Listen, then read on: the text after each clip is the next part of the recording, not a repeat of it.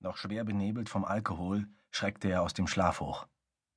Die Schmerzen an seinen Rippen waren das Erste, was er wahrnahm. Dann das geschwollene Auge und die geplatzte Oberlippe. Den modrigen Mief der Zelle, die Desinfektionsmittel, den säuerlichen Geruch seines Körpers, den salzigen Geschmack von Blut und abgestandenem Bier im Mund. Und die Erleichterung. Puzzlestücke des vergangenen Abends trieben durch seine Erinnerung. Die Provokation, die pikierten Gesichter, die Wut. Was waren sie doch für stinknormale, berechenbare Arschlöcher, diese kreuzbraven, ehernen Stützen der Gesellschaft. Er wollte sich nicht bewegen, blieb auf der Seite liegen, die nicht schmerzte. Der Kater pochte in seinem Körper wie eine Krankheit. Draußen im Gang erklangen Schritte. Im Schloss der grauen Stahltür wurde ein Schlüssel umgedreht. Das schrille, metallische Geräusch fräste sich durch seinen Kopf.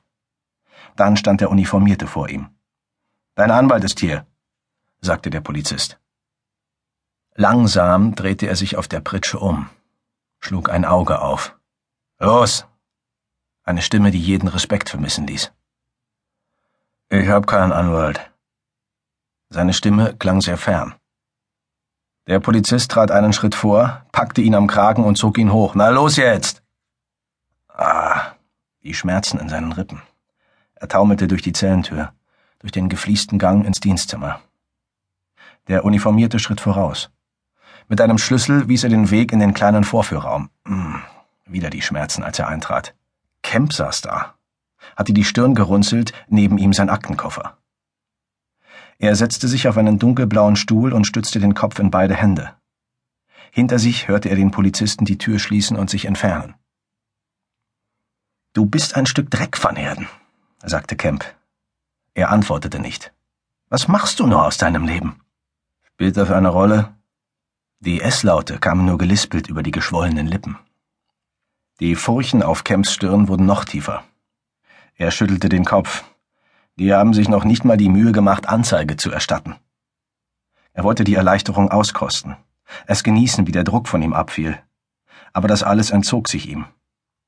Kemp. Was zum Teufel hatte Kemp hier verloren? Sogar Zahnärzte können erkennen, wenn sie es mit einem Haufen Scheiße zu tun haben.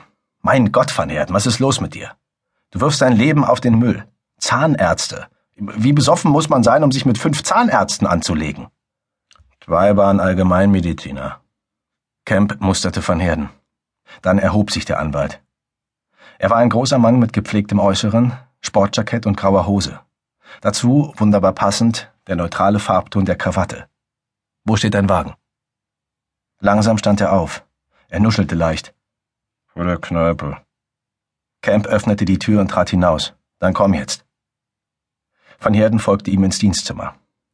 Ein Sergeant schob seine Besitztümer über den Tresen. Eine Plastiktüte mit seiner schlanken Brieftasche und seinen Schlüsseln. Er nahm sie entgegen, ohne dem anderen in die Augen zu sehen. Ich nehme ihn mit, sagte Kemp. Der kommt wieder. Es war kalt, der Wind strich durch seine dünne Jacke, er widerstand dem Impuls, sie enger um sich zu schlagen. Kemp stieg in seinen großen Allrad-Geländewagen, beugte sich hinüber und öffnete die Beifahrertür. Langsam ging Van Herden um den Wagen herum, stieg ein, schloss die Tür und lehnte den Kopf dagegen. Kemp fuhr los. Welche Kneipe? Das Sportspub. Gegenüber von Panarottis. Was war los? Warum hast du mich rausgeholt? Weil du der gesamten Polizeidienststelle von Tableview erzählt hast, ich würde sie, samt den Zahnärzten, der ganzen Palette zwischen tätlicher Beleidigung und Körperverletzung anklagen. Ah ja, schemenhaft erinnerte er sich an seine Tirade in der Dienststelle. Mein Anwalt. Mit spöttischem Unterton. Ich bin nicht dein Anwalt, Van Herden. Hm, das geschwollene Auge schmerzte ihm, verging das Lachen. Warum hast du mich rausgeholt? Wütend wechselte Kemp den Gang. Das weiß kein Schwein. Van Herden drehte den Kopf zur Seite und betrachtete den Mann hinter dem Lenkrad. Du willst was von mir. Du schuldest mir noch was. Ich schulde dir gar nichts. Camp hielt nach dem Pub Ausschau.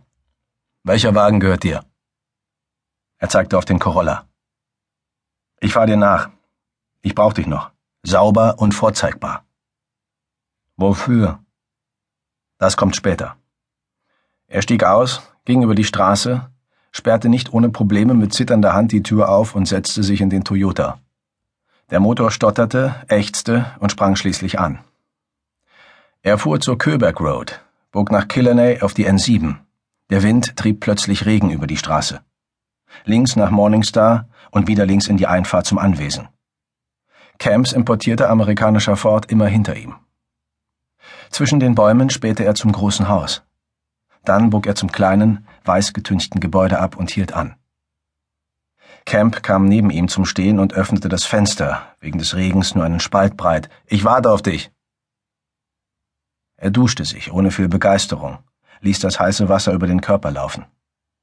Automatisch seiften die Hände den schmalen Streifen zwischen Schultern, Brustkorb und Bauch ein, nur mit Seife ohne Waschlappen. Vorsichtig strich er über die verletzten Rippen.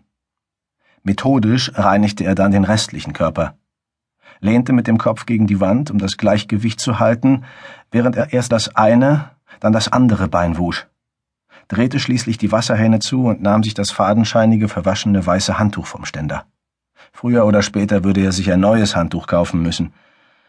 Er ließ das warme Wasser im Waschbecken laufen, hielt die Hände unter das dünne Rinnsal und spritzte Wasser gegen den Spiegel, um den Wasserdampf fortzuspülen drückte einen Tropfen Rasiercreme in die linke Hand, tauchte den Rasierpinsel ein, ließ die Creme aufschäumen und rieb sich das Gesicht ein. Das Auge sah übel aus, rot und verquollen. Später würde es zu einem purpurfarbenen Blau werden. Der größte Teil des Schorfs auf der Lippe war weggewaschen, nur ein dünner, blutiger Schnitt war noch zu sehen. Er zog den Rasierer vom linken Ohr nach unten, über die Kante des Kiefers bis zum Hals. Dann begann er wieder oben, ohne sich anzusehen, zog die Haut um den Mund straff, dann machte er sich an die rechte Seite, spülte den Rasierer, säuberte das Waschbecken mit heißem Wasser und trocknete sich erneut ab, bürstete sich das Haar, musste die Bürste säubern, die voller schwarzer Haare steckte, musste neue Unterwäsche kaufen, musste neue Hemden kaufen, neue Socken, Hose und Jacke gingen noch, scheiß auf die Krawatte. Im Zimmer war es dunkel und kalt. Regen schlug gegen die Fenster. Es war zehn Minuten nach elf Uhr morgens. Er ging hinaus. Camp öffnete ihm die Tür des Geländewagens. Das Schweigen hielt bis Milnerton. Wohin? In die Innenstadt. Du willst doch was. Eine unserer Assistentinnen hat eine eigene Kanzlei aufgemacht. Sie braucht Hilfe. Hahaha, du schuldest dir was. Camp schnaubte nur. Was war letzte Nacht los? Hm? Ich war betrunken. Was war letzte Nacht los, das anders war als sonst? In der Lagune gegenüber dem Golfplatz standen Pelikane und fischten. Der Regen störte sie nicht. Sie waren so von ihrem beschissenen Geländewagen eingenommen. Ja, und deshalb bist du auf sie losgegangen? Hm. Der Dicke hat zuerst zugeschlagen. Warum? Er wandte den Kopf ab. Ich verstehe dich nicht. Er räusperte sich. Du könntest ein ganz normales Leben führen. Aber du hast eine so beschissene Meinung von dir selbst. Die Industrieanlagen von Paden Island zogen vorüber. Was war los? Van Herden betrachtete den Regen, die feinen Wassertropfen, die über die Windschutzscheibe schlierten. Er atmete tief ein, ein Seufzer, der die ganze Sinnlosigkeit verdeutlichte. Wenn du einem Kerl erzählst, dass sein Schwanz mit einem Gelände